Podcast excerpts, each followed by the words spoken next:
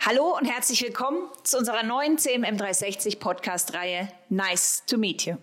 Vielleicht kurz vorab ein paar Worte dazu, was ihr, liebe Zuhörer, von diesem Podcast erwarten dürft. Nice to Meet You ist eine Reihe, in welcher wir jeweils mit inspirierenden, interessanten und bemerkenswerten Persönlichkeiten das Gespräch suchen werden. Ein Gespräch über angenehme, lustige, innovative oder auch manchmal vielleicht unbequeme Themen rund um Kundenfokus und Service Championship – Themen, die euch, liebe CMM 360 Community, im beruflichen oder vielleicht auch sogar im privaten Alltag beschäftigen. Heute freue ich mich besonders mit Cornelia Detail, meine beeindruckende Frau mit einem außergewöhnlichen Werdegang begrüßen zu dürfen. Eine Frau, die aufrüttelt, zum Nachdenken anregt und Diskussionen anstößt. Sie ist Gründerin des Center for Digital Responsibility und Initiatorin der Shift-Konferenz in Zürich.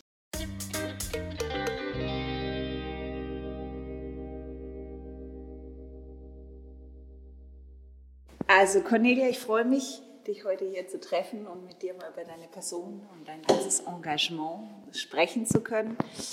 Ich habe auch im Vorfeld über deine Person gelesen und würde ganz gerne dort mal auf so ein paar Punkte, mhm. Stationen in deinem Leben zu sprechen kommen und diese aufgreifen. Ich habe zum Beispiel gelesen, was ich sehr spannend fand, dass bei dir schon früher zu Hause es dazugehört hat, im familiären Umfeld, im Alltag, im, beim Essen gemeinsam am Tisch auch politische Themen und gesellschaftliche Themen zu besprechen.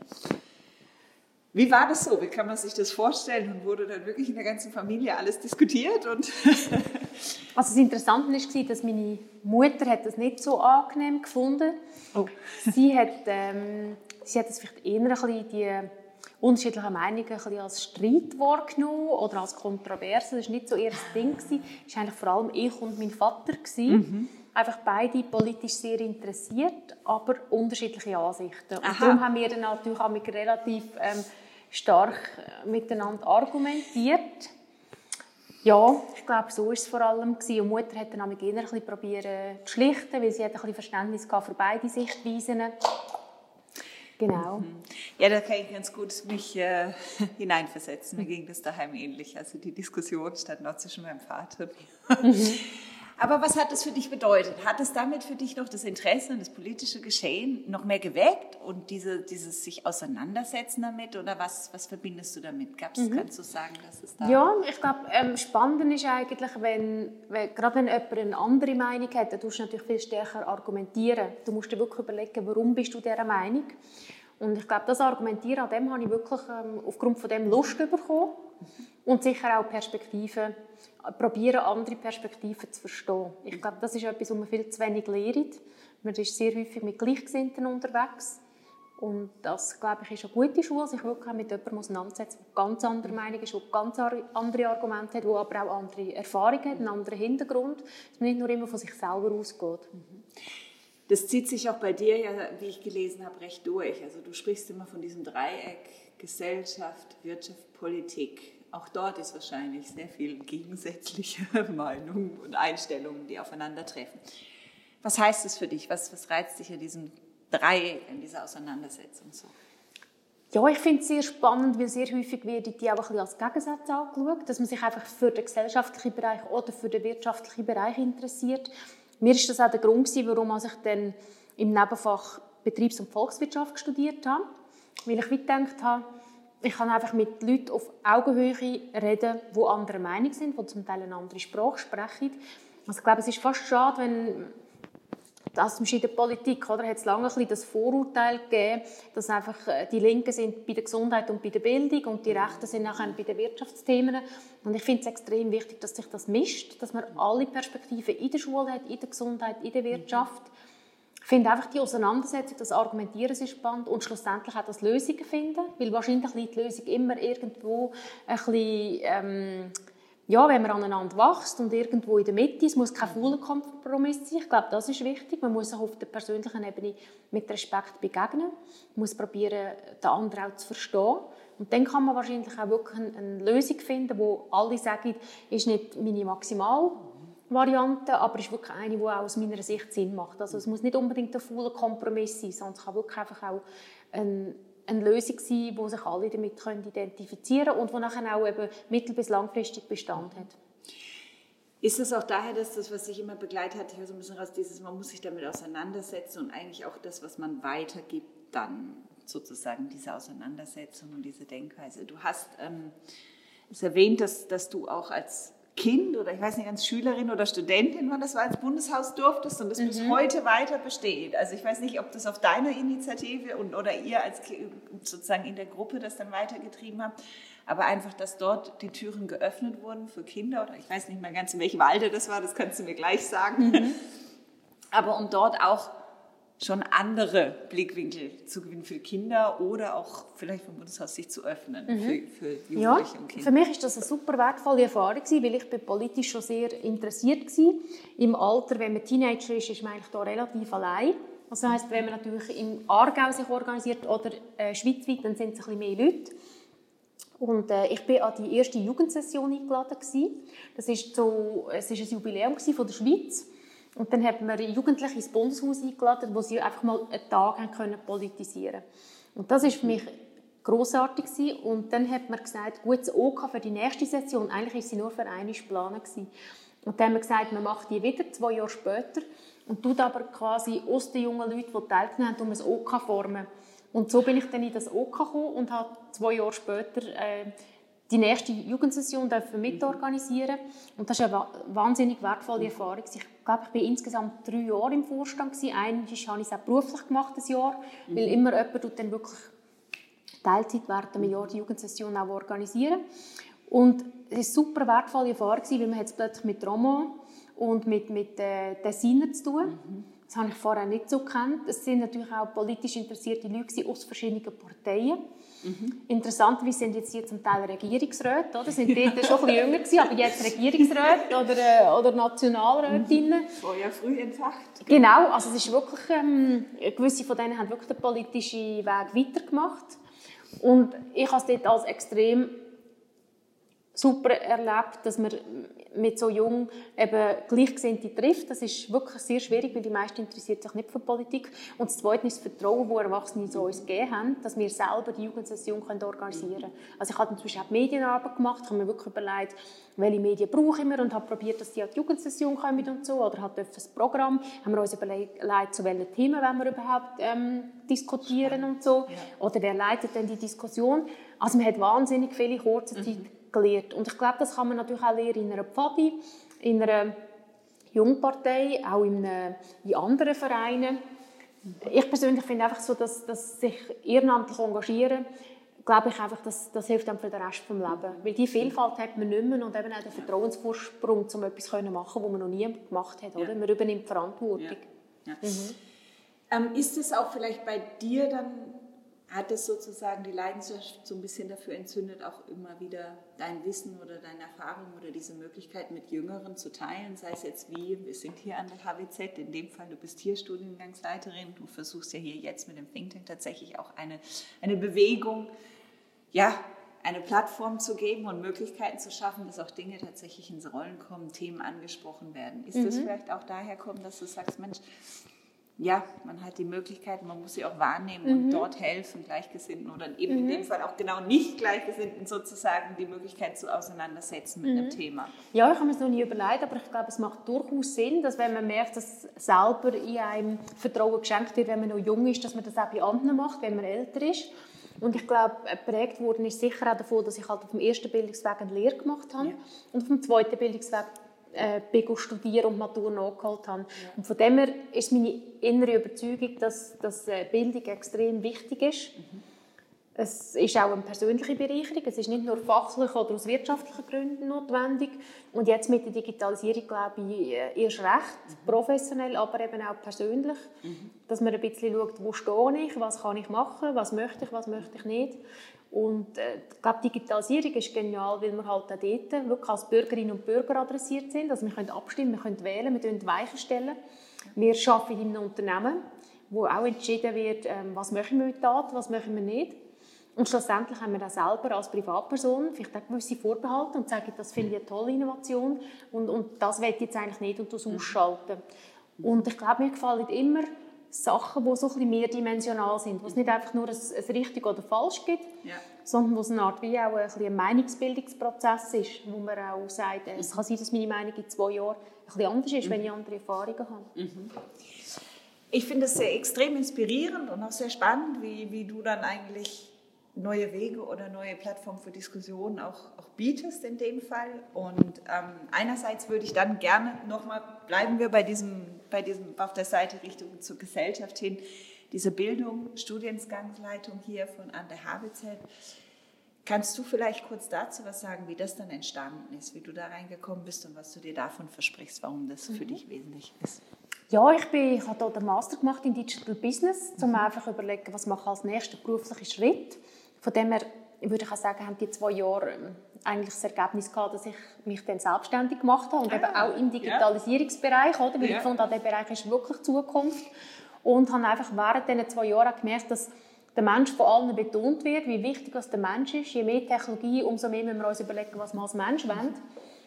Und ähm, ja, und habe, habe an und für sich dann relativ schnell gefunden, es wäre noch spannend, in CAS können das zu vermitteln und habe jetzt gefunden, in unserem Master mit diesen verschiedenen CAS würde das gut passen. Mhm. Also es ist einfach, hat sich wie gegenseitig ergeben. Mhm. Und dann habe ich dann auch den Vorschlag gemacht, könnte man nicht sogar ein CAS damit machen. Ja. Und ich glaube, es war von Anfang an Offenheit, aber ein bisschen ähm, Unklarheit ist der Markt schon genug reif für so etwas oder sind wir ein bisschen zu früh? Wann habt ihr gestartet? Entschuldigung, die Zwischenfrage. Erst im Februar. Ah ja, der Februar. Das ist Jahr. noch vor uns, genau. Wow. Und, ähm, und nachher natürlich auch äh, genug Vorlauf. Ich glaube, ich hätte das ein bisschen früher gemacht, aber dann hätten wir zu wenig Vorlauf gehabt und das ist ganz wichtig. Ja. Und jetzt fängt das, also wir haben es im Sommer kommuniziert und tun jetzt das im Februar das erste Mal anbieten. Ah. Und ja, genau. Und von dem ich glaube wirklich, ist, wir sind immer noch früh. Mhm. Aber wir ähm, haben auch, weil jetzt das Thema in, der, in diesem Jahr sehr stark kommuniziert worden ist, weil die HWZ auch wirklich das Thema immer auch mit Veranstaltungen so begleitet hat im Newsletter und weil ich gleichzeitig jetzt natürlich ein tolles Netzwerk an, an Interessierten, haben wir es jetzt wirklich geschafft, eigentlich eine, schöne Klasse zusammenzustellen. Und ähm, es ist eine Möglichkeit, um den Leuten, die in diesem Bereich aktiv sind, eine Plattform zu geben, mhm. Wissensvermittlung zu machen. Mhm. Und in dem Sinne natürlich auch den Einzelnen und die Unternehmen befähigen, mit diesen neuen Fragen umzugehen. Mit ethischen Aspekten umzugehen, die von Anfang an mitzudenken. Das heißt, du meinst seitens Studierenden oder auch seitens Dozierenden? Ja, ich glaube schon, primär die, die, die teilnehmen von der mhm. Klasse, ähm, die erhoffen sich natürlich zu Recht, dass sie mehr Informationen haben, warum als gewisse Sachen äh, vielleicht rein technologisch nicht machbar sind oder zu Diskriminierungen führen, was vielleicht auch, was man muss mit berücksichtigen, damit man die Akzeptanz kann steigern und gleichzeitig glaube ich schon, es gibt sicher auch Dozierende, die sagen, es ist noch spannend, wenn ich jetzt nicht einfach über mein Thema referiere, sondern wenn ich jetzt das vor einer Klasse machen, die sich mit den ethischen Aspekten der Digitalisierung auseinandersetzt. Das schärft natürlich noch ein bisschen den Blick für so ein Konfliktfelder. Und ich merke auch von den Dozierenden, das ist eine wahnsinnig intrinsische Motivation. Ich habe auch sehr viele Beratungsgespräche mit, ähm, mit Leuten führen, die sich jetzt angemeldet haben. Und auch dort, ich merke, alle Beteiligten sind sehr intrinsisch motiviert. Es gibt so eine Sinnhaftigkeit. Mhm wo ich, wo ich glaube, das ist eine super Voraussetzung. Und wir werden auch dort sehr viel diskutieren. Weil es, wir werden eine Systematik, Methodik reinbringen. Man kann sicher auch schon gewisse Sachen sagen, die erforscht worden sind oder, oder wie sich es im Moment präsentiert. Aber sehr viele Sachen sind ein Neuland. Ja. Und darum ist es sehr spannend, dass man dann auch ein Argument sammelt. Wer sieht es wie, aus welchen Gründen. Und ich glaube, äh, am Ende werden wir alle einfach ein bisschen geschärfter, ein bisschen differenzierter neue Entwicklungen analysieren und, und berücksichtigen in unserem Alltag. Ja. Ähm, ich, ich ne, benenne das mal so. Also diese ganzen Weiterbildungen und so ein Studiengang deckt ja einerseits, also für mich, für mich die Gesellschaft aus deinem Dreieck ab.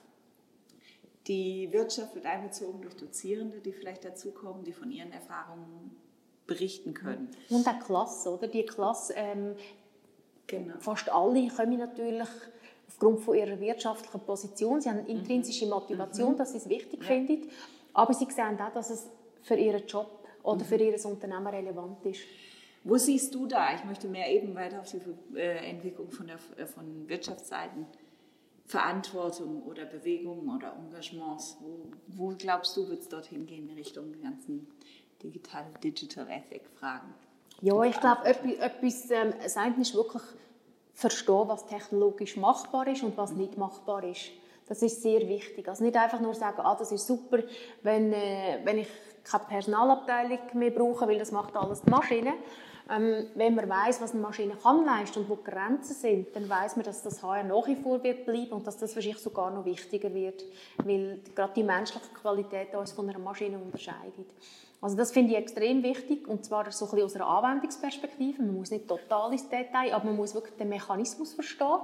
Ähm, was, was ist überhaupt künstliche Intelligenz? Wie funktioniert das? Und dann erklärt sich auch, wo die grössten Chancen sind und wo aber auch ähm, wirklich problematische Nebeneffekte sind und darum kann man es nicht in allen Bereichen ansetzen. Und das andere ist natürlich auch, dass man ein bisschen ähm, sich damit auseinandersetzt, wie funktionieren wir Menschen. Also es hat viel mit Wertvorstellungen zu tun, mhm. mit äh, Normen, mit, mit Moral. Also Privatsphäre ist etwas sehr Wichtiges, wo man nicht nur ja. über den Datenschutz kann abdecken kann, ja. aber es geht zum auch um den Fairness-Gedanken. Also genau. ja. wenn, wir, wenn wir nicht mehr genau wissen, wie viel kostet etwas und wir nicht wissen, aufgrund von was kommt der Preis zustande, dann empfinden wir es als nicht fair. Mhm. Oder auch wenn wichtige Entscheidungen getroffen werden und wir haben keine Möglichkeiten zu wissen, was die Kriterien sind, wir haben keine Möglichkeiten, etwas zu korrigieren, dann, ähm, dann tut das wirklich das Vertrauen natürlich in die Institutionen tut's, tut's, äh, erodieren. Und darum, glaube ich, ist es ganz wichtig, dass die Unternehmen sich oder die Mitarbeitenden stärker wirklich mit dem auseinandersetzen. Was macht es aus, damit, damit man dem Unternehmen vertraut? Weil dann ist man auch bereit, die Daten zu geben. Oder dass man auch weiss, ah, das ist zu meinem Vorteil. Das heißt, das Vertrauen muss man sich wie auch erarbeiten und das bedeutet auch, dass Sachen, die die Leute nicht vertrauen, sollte man nicht einfach gegen den Willen der, von der Kunden einsetzen. Mhm. Und ähm, ja, und das heißt zum Teil ein bisschen länger warten, das heißt zum Teil auf etwas verzichten, das heißt zum Teil bei den Defaults einfach sagen, wenn jemand das will, dann muss er es aktiv einstellen. Also da gibt es schon Möglichkeiten, die man machen kann, mhm. aber es muss eben eine Kundenorientierung sein.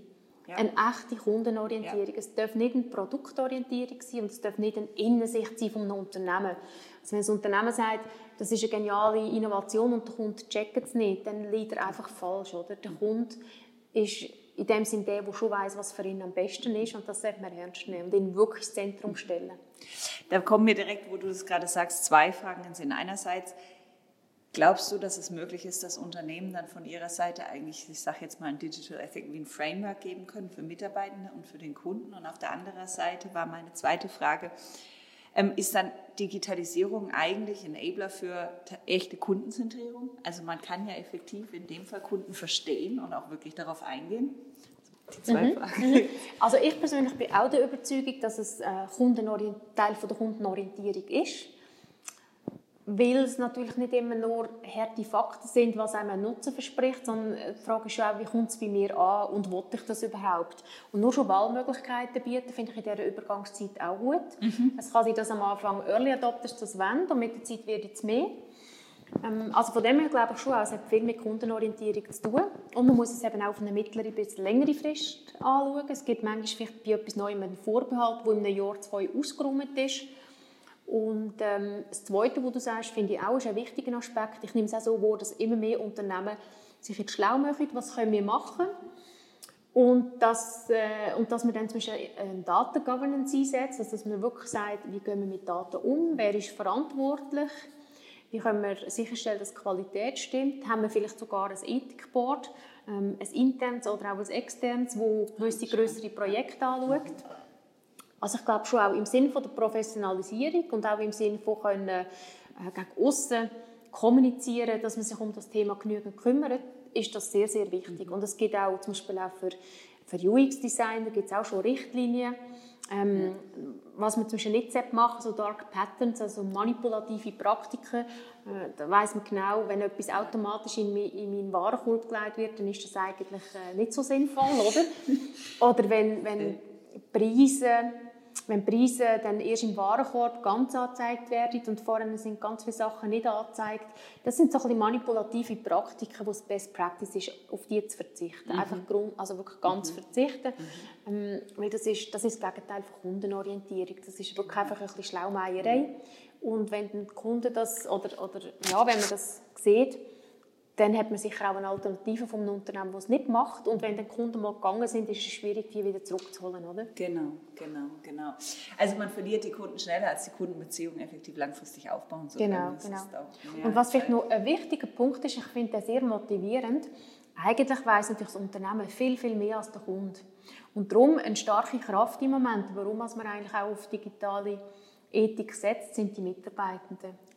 Die Mitarbeitenden wissen, was möglich ist Sie ja. fühlen sich bei gewissen Sachen nicht ganz wohl. Sie finden es manchmal nicht sinnvoll. Und sie sind eigentlich die, die im Moment Treiber sind in den Unternehmen, wo, wo finden, wir müssen, wir müssen da etwas machen. Und da gibt es sicher auch Funktionen, wo, wo sich auch allein fühlen, die auch sagen, wir brauchen die Richtlinien. Ähm, ihr müsst uns sagen, was wollt ihr, was wollt ihr nicht. Also das finde ich sehr, sehr spannend, dass, dass in dem Thema jetzt im Moment die Mitarbeitenden ein sehr starker Treiber sind von einer, sinnhaften, von einer Sinnhaftigkeit. Und das hat vielleicht auch ein bisschen unter anderem mit einem Generationenwandel zu tun, weil Arbeitskräfte sind, sind rar, gut qualifiziert, die können sich den Job aussuchen ja. und die wollen für ein sinnvolles Unternehmen arbeiten. Ja. Und die verliert man einfach, wenn ein Unternehmen immer gegen Kunden schafft. Ja, das ist einerseits der Generationenwandel, wo wirklich tatsächlich diese, diese Sinnhaftigkeit und Nachhaltigkeit mhm. mehr und mehr ins Zentrum rückt, aber auch vielleicht ähm, auf der anderen Seite sind die Mitarbeitenden ja auch die häufig im Unternehmen, die effektiv im Kundenkontakt stehen, die wirklich das genau, Feedback genau. mitkriegen und abholen können und wissen, wo gehen sind Grenzen, die vielleicht ganz schnell absolut, überschritten werden absolut. können. Und Sie sind ja nur als Privatperson davon betroffen. Das ist genau. noch gut, das ist sicher ja. auch ein Treiber. Ja dass sie im Umfeld wissen, was sind Diskussionen, was sind ein bisschen die Vorbehalte. Mhm. Und, und ich glaube, das müssen wir auch wieder lernen, dass man nicht sagt, man ist Privatperson und nachher ist man im Unternehmen, sondern das muss zusammenfließen. Ja.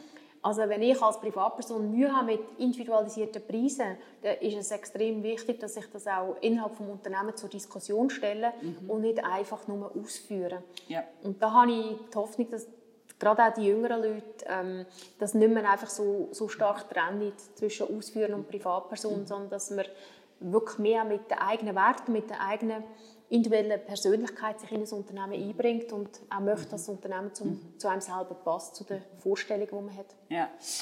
Wenn du das so sagst, kommt mir wieder das Wort, was du vorhin häufig benutzt hast und was ich auch immer wieder bei dir raushöre, ist das Wort Vertrauen. Du hast es mhm. gesagt, wenn Jugendliche das Vertrauen bekommen, das allein organisieren zu können, werden sie auch viel motivierter und mhm. vielleicht inspiriert daraus. Mhm.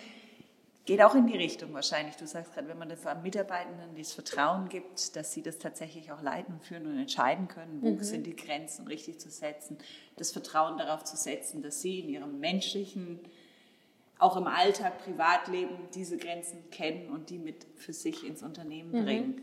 Mhm. Und vielleicht auch das Vertrauen dann wieder in die Richtung sagen, gut, wir gehen den Weg mit dem Kunden zusammen, nicht der Kunde auf mhm. der einen Seite und das Unternehmen. Mhm. Ja, ich glaube, aus wirtschaftlicher Sicht ist, ist das Vertrauen etwas extrem Effizientes. Niemand kann alles überschauen, also ist es super effizient, wenn ich einfach weiss, der andere tut in meinem Interesse handeln, er tut nicht gegen mich handeln. Und das andere ist eigentlich, wir sind einfach in einem Zeitalter, wo, wo die, die unterschiedlichen Menschen extrem wichtig sind. Und das heißt, jeder ist ein Individuum. Wir müssen äh, Menschen viel Freiheiten geben. Und auch das geht nur, wenn jeder Rücksicht nimmt ähm, auf den anderen. Oder? Also das ist einfach nicht das Zeitalter von der Checkliste, das ist wirklich das Zeitalter von, vom Vertrauen. Vertrauen statt kontrollieren. Genau, genau. Also auch wenn wir es haben mit, mit äh, auch die, die neuen Arbeitsplätze, oder? mit agil arbeiten, Coworking Space arbeiten, so, das hat alles wirklich mit Vertrauen zu tun. Mhm. Du hast die richtigen Leute und dann kannst du ihnen auch die Freiheiten geben und jeder profitiert davon. Ja. Und, eben, und schlussendlich tun sich die Leute identifizieren. Wir sind nicht mehr am Fließband, oder? Das ist vorbei. Mhm. Mhm. Und kundenseitig, du hast vorhin das angesprochen, das Vertrauen in Unternehmen zu haben, dass ich auch diese Transparenz sehe seitens Unternehmen, was sie machen, was sie mir anbieten. Rede ich mit einem Menschen, rede ich mit einer Maschine, mhm. was, wo bin ich? Und so auch wiederum das Vertrauen gewinnen. Mhm. Genau, genau, ja. Ich würde gerne noch mal einen Schritt weiter und zwar dann in dem Fall auf deine Selbstständigkeit zu sprechen kommen. Du hast dich selbstständig gemacht, du hast den Think Tank gegründet. Für Es geht genau um diese Themen, Digital Responsibility. Kannst du uns dazu noch ein bisschen mehr erzählen, was, was du machst, was ihr bietet, mhm. was die Themen sind? Ja, ich sage immer, ich bin noch in der Aufbauphase, ähm, weil es läuft im Moment so viel, dass man es gar nicht richtig planen kann. Also man sieht eigentlich lauter Chancen und dann überlegt man sich immer, mache ich das, mache ich das nicht. Äh, von dem her, mir ist von Anfang an sicher einfach auch wichtig gewesen, dass es, ähm, dass es nicht abhängig ist von anderen Geldgebern oder von Stiftungen, sondern dass man etwas macht, wo der, der davon profitiert, äh, bereit ist, für das zu zahlen.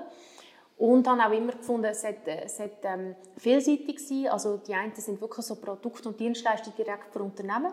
Und andere Sachen sind eben genau der einzelne befähigen, motivieren, Netzwerk zu bilden, Plattformen geben. Mhm. Und ähm, ja, und, und von dem her bin ich eigentlich jeden Tag am, am wieder ein bisschen dazulernen. Ja. Ja, im Moment würde ich sagen, das eine ist sicher so, so äh, die Lehre, die stattfindet. Das andere ist, ist sicher auch Sensibilisierung, Beratung von Unternehmen, von Organisationen. Nachher eben sicher auch das mit der Konferenz äh, eins pro Jahr, dass man auch mhm. Leute eine Bühne geben kann, aber auch äh, eine Community bilden. Das hat in diesem Jahr schon sehr gut funktioniert. Mhm. Und unter einem Jahr werde ich sicher auch mehr noch so Projekte machen. Ich hatte auch zum Beispiel im 19. einen Workshop mit Unternehmen und das ist auch sehr gut angekommen, weil man dann einfach sich zu einem Thema trifft. Ah. Und, und dann äh, ist das auch für die Unternehmen interessant, weil es gibt noch nicht so viele Leute, die sich auch um so ein Thema dann vielleicht kümmern, wie individualisierte Preise oder wie Data Governance. Also ich glaube, da kann man wirklich ähm, noch viel mehr machen. Gerade weil wir am Anfang sind, ist das Interesse sehr groß dass man sich auch wirklich trifft, austauscht, voneinander lernt mhm. und nachher auch wieder schaut, wie kann man sein eigenes Unternehmen adaptieren. Mhm. Also im Moment ist sehr stark wirklich Befähigung, Motivation, Wissen teilen, ein bisschen helfen durch ja. den Dschungel. Ja. Eigentlich zieht es sich so ein bisschen dann, wenn ich das so sagen darf, durch dein, dein Leben wie ein roter Faden durch. Also dieses wirklich beteiligen, sich austauschen, befähigen, Plattformen bieten, um mhm. daran zu wachsen. Mhm. Und ist das Nochmal dann, um abschließend auf dieses Dreieck zu sprechen zu kommen. Ähm, wir haben die Wirtschaft, die Politik und die Gesellschaft. Ist es dieser stetige Austausch und stetige Aneinanderwachsen, sei es jetzt durch Bildung, die extrem wichtig ist für die Menschen, äh, Mitarbeitenden oder individuelle Personen, genauso für die Unternehmen, die jetzt mitwachsen und die Politik. Ähm, ist das so die Zukunft? Geht es dahin, dieses wirklich Austausch, Miteinander wachsen, mhm. lernen? Ja, also mir gefällt es eben sehr gut, wie es jetzt im Moment läuft ähm, mit der Digitalisierung, weil ich glaube wirklich, ich bin eine ausgesprochene Generalistin. Ich kann mich relativ schnell für verschiedene Themen äh, begeistern, aber ich bin nicht Spezialistin in einem Thema. Und darum glaube ich, kann ich gute Brücken zwischen den Spezialistinnen bilden. Was ich denke, ist auch etwas, was in der heutigen Zeit noch wichtiger wird. Weil wir, wir brauchen Spezialisten, aber wir brauchen eben auch Personen, die Brücken bauen können. Darum möchte ich auch dazu beitragen, dass Unternehmen vielleicht vermehrt mit der angewandten Wissenschaft zusammenarbeiten. Also gerade wenn es um Kundenakzeptanz, Kundenvertrauen geht, mhm.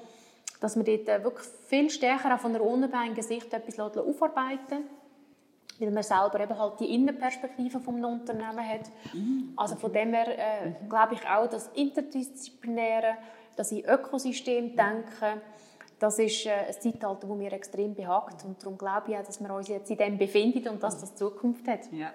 Ich muss doch noch eine weitere Frage stellen aus dem Dreieck heraus. Wo steht die Politik in diesem Punkt? Wo stehen wir da? Die hat eine anspruchsvolle Aufgabe, weil unsere Politik ist eigentlich national geregelt. Mhm. Wir identifizieren uns auch immer ein bisschen mit der kleinsten Einheit identifizieren, mhm. oder Gemeinde, Kanton, den Bund. Und ich denke mir auch für Politik oder auch für Politikerinnen ist im Moment sehr anspruchsvoll, was sollen wir überhaupt regeln, weil wir haben zum Teil zu wenig Erfahrungen. Wir haben natürlich auch in der Verwaltung zu wenig Wissen, was die neue Dynamik angeht. Da weiss die Wirtschaft viel mehr, aber die Wirtschaft fragen, was sollen wir reglementieren, ist schwierig. Ähm, auch Politiker, die mit Standardgeschäften schon absorbiert sind. Und gleichzeitig werden ganz wichtige Weichen gestellt und weiß man, dass es eigentlich global ist. Also von dem her habe ich das Gefühl, in der Politik ist im Moment ein bisschen Gefahr, dass eigentlich Politik eher aufgrund von Interessen gemacht wird. Also dass vielleicht Unternehmen, die viel Wissen haben, Einfluss nehmen auf, auf Rahmenbedingungen, was wird nicht geregelt oder wie wird es geregelt. Und da glaube ich auch, sind gerade unabhängig gefordert, also über Bildung, aber vielleicht auch Stiftungen mit gesellschaftlichen Projekten, mit vielleicht neuen NGOs, die entstehen, mit dem Konsumentenschutz, der sich natürlich sicher auch am Verändern ist. Ich glaube, da werden wir in den nächsten paar Jahren zusätzliche Akteure sehen wo einfach auch hilft, die gesellschaftliche Perspektive so reinzubringen, dass eine Regulierung, auch wenn sie schwierig bleibt, aber dass eine Regulierung noch stärker der Gesellschaft zugutekommt und, und wir einfach das Ungleichgewicht mit den wirtschaftlichen Interessen nicht mehr so stark haben. Ähm, wären vielleicht dann so Initiativen wie Digital Switzerland lanciert hat vor kurzem, sind das Wege? Sie sagen zwar, natürlich gehen Sie hier den Schritt und Sie lancieren die Initiative hier. Es ist von, von Wirtschaft, es sind äh, von Bildungsinstitutionen, Verbänden, es sind alle möglichen dabei, NGOs, die sich beteiligen, um dort ein Framework zu arbeiten, aber Sie möchten es eigentlich global lancieren. Ist es vielleicht effektiv ein globales Thema auch, das die Politik angeht und global? Also es ist auf, auf jeden Fall äh, eine spannende Initiative.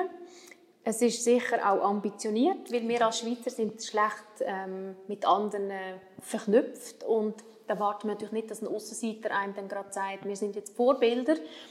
Ich glaube auch, wir werden verschiedene Initiativen haben, weil es auch verschiedene Unternehmen und Akteure anspricht. Ja. Also von dem her ist es sicher gut, dass wir grosse Unternehmen haben, die sagen, wir das auch auf die globale Agenda ähm, ich glaube aber auch, dass es wichtig ist, dass wir noch viel mehr Initiativen auch in der Schweiz haben, weil, weil die Leute sich halt mit der Schweiz identifizieren, wie wir hier auch Sachen machen können und weil wir halt doch im Alltag noch sehr viel auch von Schweizer oder von europäischen Unternehmen ähm, ja, mit denen eigentlich einen Austausch haben. Ich glaube, wir müssen noch stärker auch ein bisschen als, als Europa denken, wenn wir nicht in der EU sind. Mhm. Weil für mich leuchtet schon ein bisschen, dass wir neben China und, und USA so ein bisschen das dritte Gewicht sind, dass wir ein eine ähnliche Wertvorstellung haben. Und von dem her habe ich schon das Gefühl, den europäischen den sollten wir stärken und nicht nur auf die globale Agenda setzen, weil schlussendlich haben wir es wirklich mit Wertvorstellungen zu tun und die sind logischerweise in den verschiedenen Kulturen unterschiedlich und das ist ja auch okay so. Also. Mhm. Ich habe dort ähm, einen Impuls bekommen, vor kurzem gehört das Statement zu sagen, ja eben, dass Europa so ein bisschen mit seinen Wertevorstellungen eigentlich den, den, das dritte Gegenpol oder Konzept bietet im Vergleich zu, zu China, wo es natürlich sehr governmental von, von der Regierung getrieben ist, oder mhm. USA, wo es aus den Tech-Companies getrieben ist, wäre hier die Möglichkeit aus der Wertvorstellung, aus der Gesellschaft eigentlich und aus der Menschensicht, aus der kulturellen Sicht eigentlich getrieben sein. Mhm. Wo, wo geht es hin, Digitalisierung und gerade KI dann? Mhm ist das eigentlich auch dann ein, ein dieses Dreieck, was du so ein mhm. bisschen anspielst. Mhm. Ja, für mich macht es durchaus Sinn, weil ich glaube, Europa hat auch eine gewisse Größe und äh, sehr viele Sachen tun wir auch nach wie vor hier konsumieren. Und es kann ja durchaus auch sein, dass es ähm, ja, gewisse Amerikaner sagen, uns ist Europa näher und andere Europäer sagen, mich stört das nicht, wenn das die amerikanische Kultur ist. Ich kann mir auch vorstellen, dass mit der Zeit sogar Europa und USA sich sogar auch ein bisschen annähern, weil mhm. Wir, wir uns recht stark beeinflussen. Mhm. Und auch der Privacy-Gedanke mit der DSGVO hat die USA schon recht stark auch aufgenommen, die grossen Tech-Companies. Also ich glaube schon auch sehr stark, ähm, dass man gerade wenn es um Anwendung von Technologie geht und, und um Wertvorstellungen, dass wir wirklich hier in Europa etwas Gutes machen können. Mhm. Dass das nicht muss ein Nachteil sein muss. Weil sehr, ich glaube, wir werden auch ein hybrider Kunde sein. Wir werden, Social Media funktioniert nur global, aber andere Messenger, das kann man vielleicht auch äh, etwas Nationales ja. brauchen. Ja. Ähm, gut, posten gehe ich nach wie vor wahrscheinlich meine Früchte und mein Gemüse im, im Quartier. Also von dem her glaube ich, auch diese Sachen sich ergänzen. Jetzt ist bald Jahresende, du hast schon gesagt, für 2020 steht für dich einiges bevor. Einerseits startet eben im CRS, andererseits ist die nächste Konferenz das Schiff. Was, was nimmst du dir vor? Hast du so noch einen Wunsch oder Neujahrsvorsatz für dich? Also das Jahr war so reichhaltig, dass ich, dass, ich, äh, dass ich mich schon aufs nächste Jahr freue. Ich glaube, die Schwierigkeit ist, an mich eher ein bisschen zu sagen, was mache ich, was mache ich nicht, weil es im Moment einfach so viele tolle Sachen gibt, wo man, wo man sich könnte engagieren könnte. Ja, nein, also ehrlich gesagt mache ich mir da nicht grosse Pläne. Ich hoffe sicher, dass ich vielleicht noch ein bisschen mehr äh, Luft habe, zum, zum eigenen Projekt anstoßen. Jetzt in diesem Jahr bin ich schon sehr stark mit, mit Anfragen absorbiert und ähm, und im nächsten Jahr vielleicht wirklich noch ein paar Sachen, die mir wichtig sind, selber können auf die Beine stellen. Ich danke dir, Cornelia, für das wunderbare Gespräch. Ähm, es hat mich gefreut, so viel mehr von dir zu, über dein Leben zu hören. Du hast noch ganz andere Engagements und Positionen, die wir jetzt nicht angesprochen haben. Ähm, vielleicht haben wir irgendwo, sehen wir uns wieder und haben die Möglichkeit, auch dann dort weiter nochmal anzuknüpfen und zu schauen. Ich wünsche dir aber auch für nächstes Jahr mit der Konferenz und mit dem CAS, das ihr im Februar startet, an der HWZ. Ganz, ganz, ganz viel Erfolg und wünsche dir viel Glück. Ich danke dir. Merci, Maike. Danke dir. Thank you.